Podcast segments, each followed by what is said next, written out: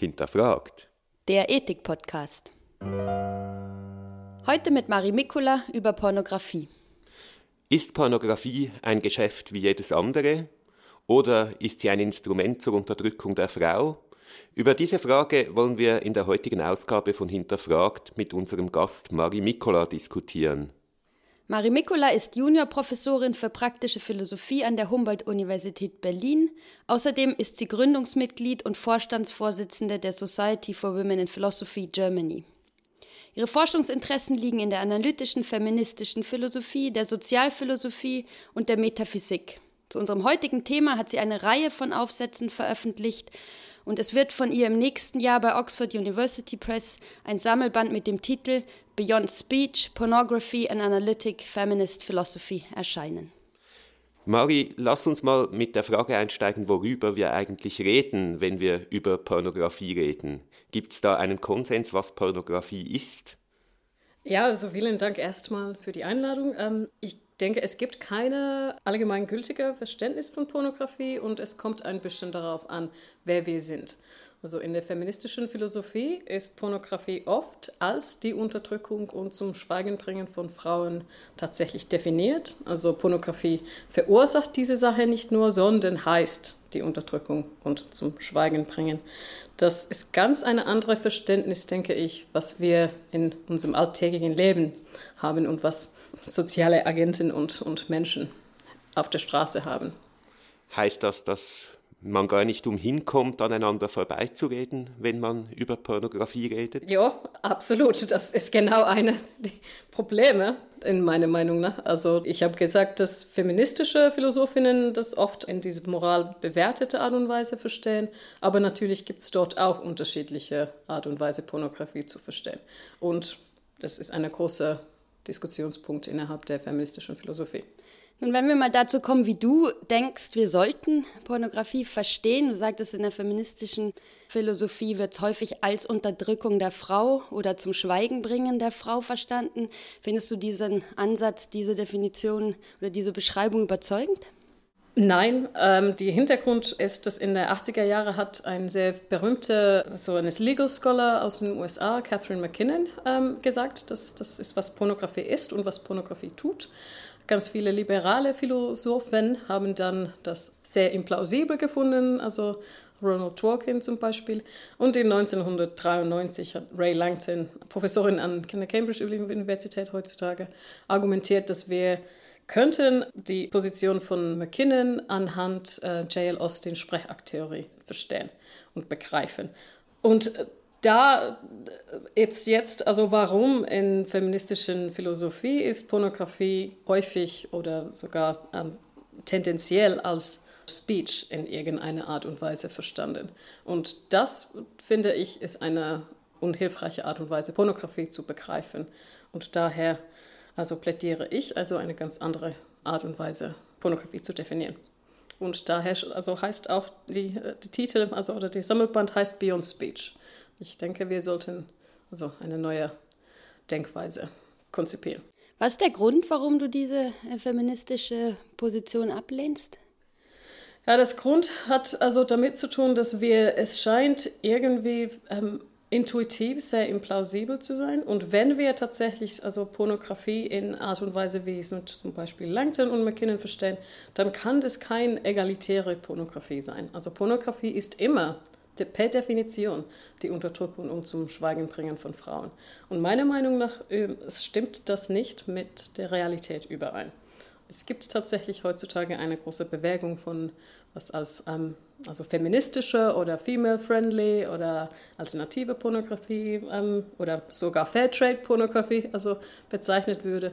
Und das scheint irgendwie, also laut ähm, Langtons Definition, überhaupt nicht Pornografie zu sein wenn Pornografie nicht in dieser Weise zu verstehen ist, äh, wie das traditionell getan wurde. Ich meine, naheliegend wäre es ja zu sagen, jedes Erzeugnis, das hergestellt wird, um Menschen sexuell zu erregen, ist Pornografie. Was hältst du von dem Vorschlag? Also meiner Meinung nach ähm, sollten wir nicht zu diesem sexuellen Aspekt so viel Wert ähm, geben. Also es ist natürlich kein irgendwie Zufälligkeit, dass Pornografie das tut. Aber ob, das, ob Pornografie so verstanden werden sollte, ist eine andere Sache, weil viele also Menschen finden unterschiedliche Sachen irgendwie sexuell erregend. Äh, ganz viel, also zum Beispiel in Medien insgesamt ist also als sexuell erregend gemeint, aber in Pornografie hat das auch viel mit ähm, Gewinn zu tun. Also Mainstream-Pornografie und industrielle Pornografie versucht eigentlich Geld zu machen. Und es ist auch so, wir wissen das von, von Advertisement und, und, und Media insgesamt, dass Sex, also ja, verkauft Sachen. Und das ist auch so in der Pornografie. Und daher finde ich, dass es, es gibt viele andere ähm, Sachen in der Pornografie und viele andere also Charakteristika, was wir dann verloren, wenn wir nur um diese sexuelle erregende Charakter von Pornografie unser Fokus auflegen. Jetzt wissen wir, wie man Pornografie nicht verstehen sollten. Also es ist nicht eine Sache von Sprechakten. Es ist nicht unbedingt etwas, was nur die Funktion hat, sexuell zu erregen.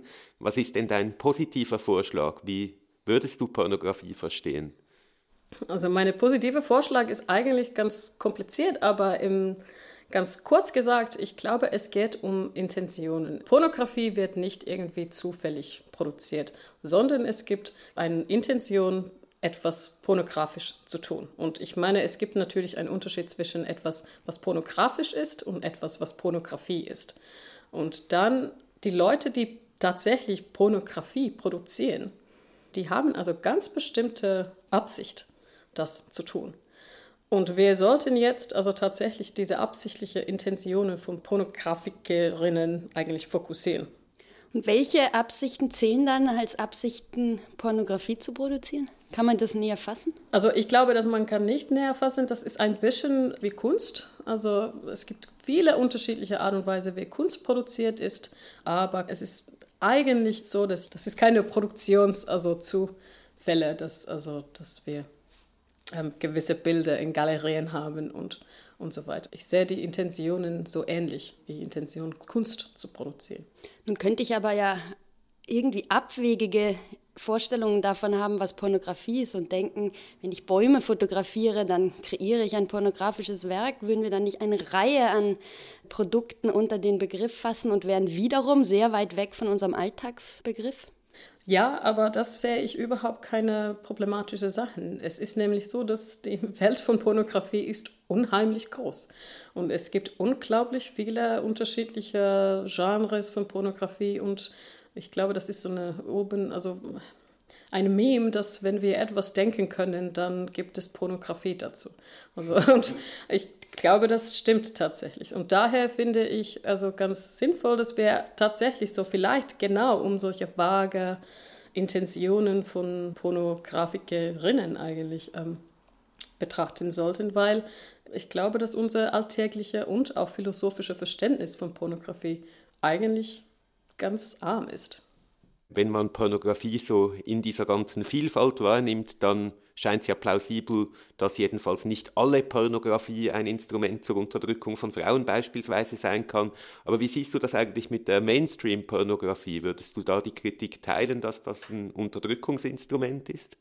Also Intuitiv würde ich sagen, ja. Ähm, das ist nicht auch so leicht. Ähm, ich sehe auch die Unterschiede zwischen etwas wie so Mainstream-Pornografie und so einer Fairtrade-Pornografie, so ein bisschen wie große Lebensmittelhersteller und kleine Bioöcke, Bauernhöfe.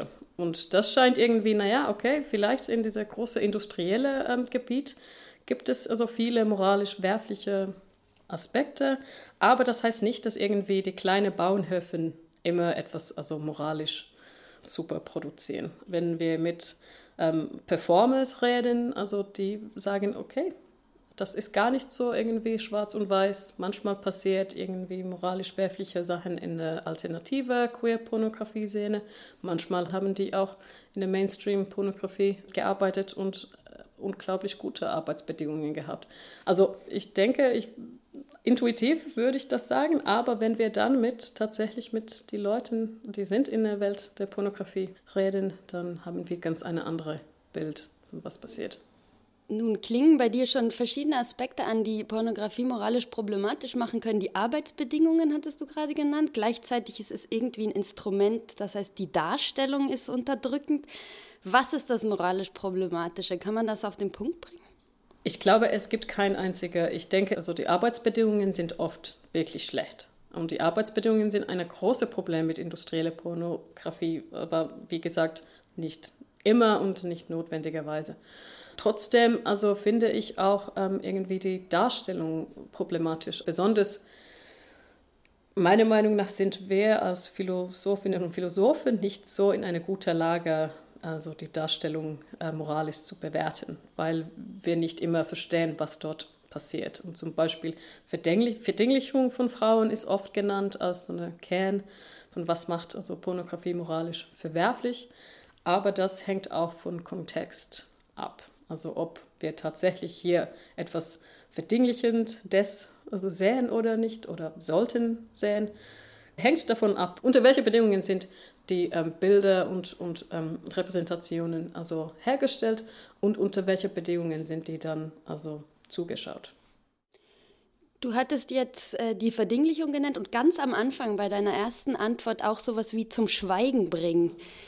Was ist da das Argument oder in welcher Hinsicht soll das zum Schweigen bringen, Pornografie moralisch problematisch machen? Wie lässt sich dieses Argument vielleicht entfalten? Also die Argumentationslinie von ähm, Langton geht so, dass ähm, da Pornografie eigentlich so eine Sprechakt ist, also stellt Pornografie so eine ähm, kommunikative Bedingungen in der Gesellschaft her, wobei Frauen können gewisse, in gewissen Kontexten bestimmte illokutionäre Sprechakten nicht erfolgreich machen. Und eine ist, äh, dass, wir, also dass Frauen können in gewisse Situationen sexuelle Ernährungsversuche nicht ablehnen. Und der schlechteste Fall davon ist natürlich also Vergewaltigungsfälle. Und die Idee ist hier die ganz klassische, Frau sagt Nein, aber dann man interpretiert das als Ja. Also die Idee ist, naja, Mund hat Nein gesagt, aber Augen haben dann Ja irgendwie angedeutet. Du sprichst von illokutionären Sprechakten. Kannst du ganz kurz erklären, was das überhaupt ist? Ja, also illokutionäre Sprechakten sind äh, so eine Art von Sprechakt, wobei ich ähm, etwas, äh, grob gesagt, mit meinen Wörtern tue. Äh, die klassische Beispiel ist immer heiraten. Also wir haben zwei Menschen und Priest oder Priesterin fragt, naja, mindestens auf Englisch, do you take this person. Und man sagt, ja, ich, I do. Priest oder Priesterin sagt ganz am Ende, okay, ich, I pronounce you a, a married couple. Also die Äußerung von uh, ich, I pronounce you um, a married couple, das ist nicht nur eine reine Äußerung, sondern das ist etwas, das tut etwas, das jetzt also macht eine Performance, also ein, ein ähm, das ist eine Aktion und das ist ein, die Aktion von heiraten. Also die Paar sind jetzt also verheiratet und das ist eine Art und Weise, etwas zu tun äh, mit unserer Wörter. Und das Argument des Silencing ist jetzt, dass das nicht gelingt, also dass die Person Nein sagt, aber das kommt nicht an und man hat eigentlich gar nicht Sex zurückgewiesen, sondern nur den laut Nein geäußert.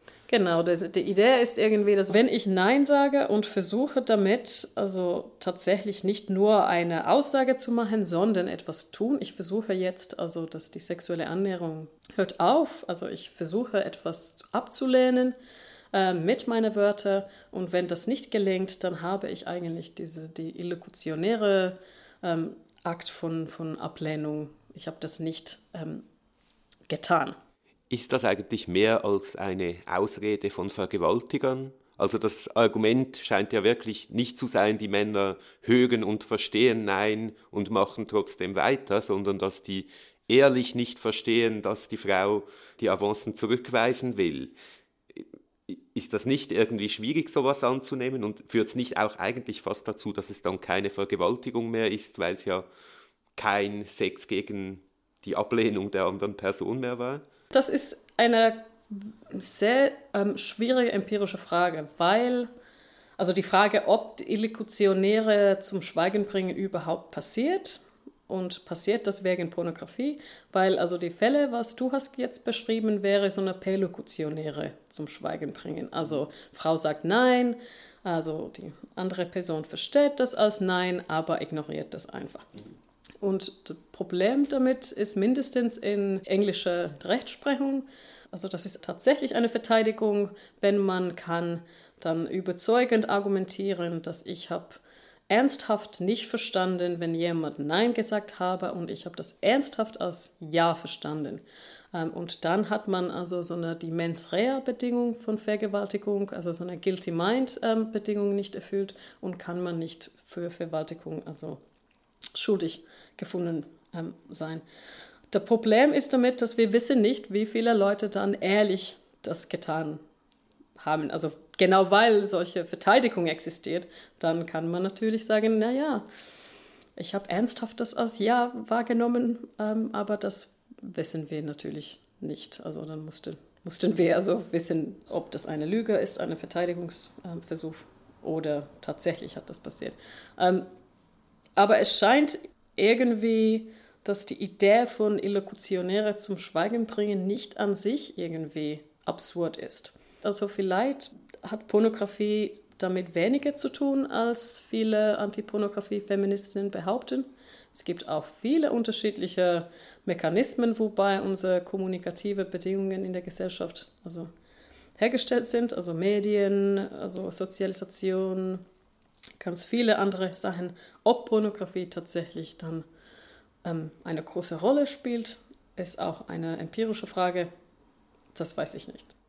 Nun hast du angesprochen, dass das Argument empirisch hinterfragt werden könnte, dass Pornografie nicht notwendigerweise Silencing ist.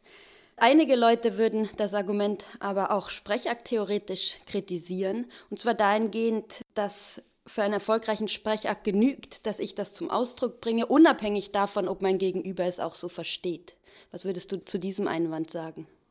Also ich finde, dass es gibt keine generelle Antwort für alle Sprechakten, aber wenn es geht um die Sprechakt von, von Ablehnung oder Verweigerung, dann finde ich, das ist ein essentiell so eine kommunikative Akt.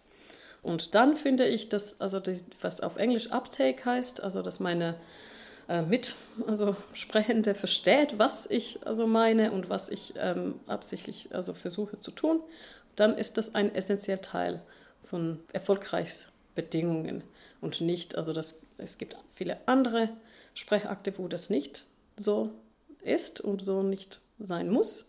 Aber wenn es geht um Ablehnung und Verweigerung in diesem Sinne, dann ist das schon.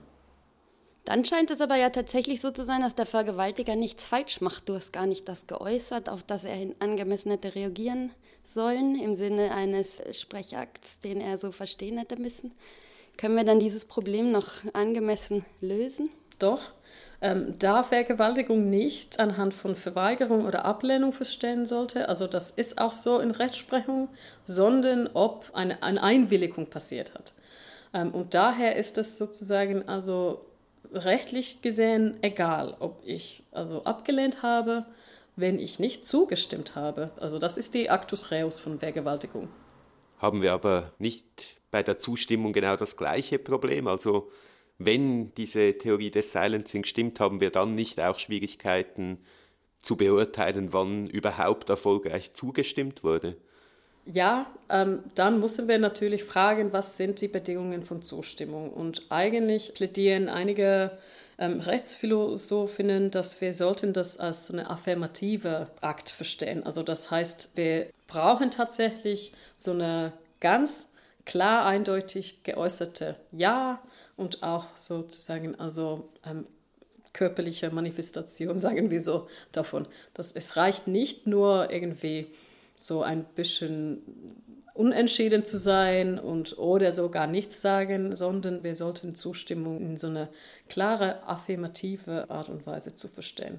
Und nur dann können wir sicher gehen, dass jemand zugestimmt hat das wird jetzt wahrscheinlich für viele ziemlich überraschend sein. Also wenn man in einer langjährigen Partnerschaft ist, braucht es wirklich dieses gesprochene Ja zu jeder einzelnen sexuellen Begegnung. Ja, vielleicht nicht für jedes Einzelne, auch wenn es geht um, also sagen wir, so eine langfristige Beziehung, dann wahrscheinlich nicht. Aber trotzdem, ich sehe das äh, nicht so wirklich absurd zu denken, dass wir sollten so eine gesellschaftliche Praxis etablieren, wobei wir tatsächlich Leute hinterfragen. Also ist das etwas, was du tatsächlich willst und nicht nur irgendwie voraussetzen, dass wenn jemand nicht, also eine starke, laute Stimme Nein sagt, nur dann, also sind die Bedingungen von ähm, Zustimmung irgendwie ähm, nicht erfüllt.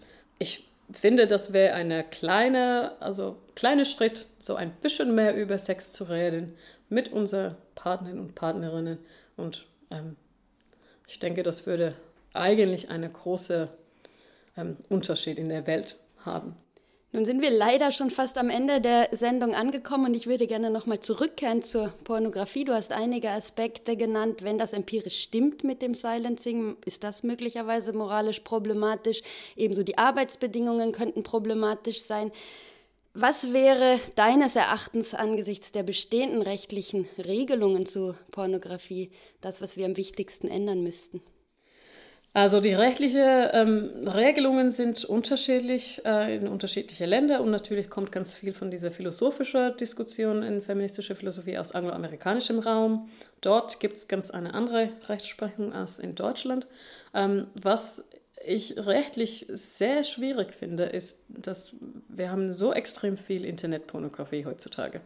Und das kommt von überall in der Welt. Also zum Beispiel in Deutschland muss man tatsächlich sicher gehen, dass nur Menschen, die über 18 Jahre alt Zugänge zu Pornografie-Seiten haben. Aber das ist natürlich nur Pornografie-Seiten, die in Deutschland irgendwie verankert sind. Und dann kann man immer in irgendeine andere Seite landen, wo das nicht, äh, was ist, will ich also extrem einfach eigentlich reinzukommen. Ähm, ich sehe die rechtliche irgendwie Regelung von Internetpornografie, das, das würde einfach nicht funktionieren. Also das musste so eine globale Bewegung sein und wir wissen das von USA, das wird nie passieren. Also es gibt eine große Lobby dagegen. Hm, was wir tun, absolut sollten, ist eine Aufklärung. Also wir sollten schon Kinder, also ganz als die klein sind, also Jugendliche, Kinder schon, also aufklären und erzählen, was in, äh, in vielen Pornografies passiert. Das hat eigentlich nicht notwendigerweise mit Sex, sozusagen Außerpornografie zu tun. Unsere Situation ist jetzt, dass ganz viele Sex, also Aufklärung und Education kommt aus Pornografie. Das sollte gar nicht so sein. Aber ich denke, das ist eine Meinung, die alle feministische Pornografikerinnen ich kenne teilen. Die denken, also das ist genau warum so eine Fairtrade-Pornografie oder feministische Pornografie ähm, jetzt existiert, ist, dass Frauen, feministische Frauen denken, es gibt also Mainstream-Pornografie hat einfach zu viel Macht und ähm, zu viel kann zu viel uns also über Sex ähm, unterrichten in einer Art und Weise, was was problematisch eigentlich ist. Also, das ist meine, meine Meinung, dass wir sollten viel mehr Aufklärungsarbeit tun. Mari Mikola, ganz herzlichen Dank für das Gespräch. Danke. Sie hörten eine Folge von Hinterfragt, dem Ethik-Podcast mit Anna Goppel und Andreas Gasset. Sämtliche Folgen des Podcasts finden Sie auf unserer Homepage unter www.ethik.uzh.ch/hinterfragt.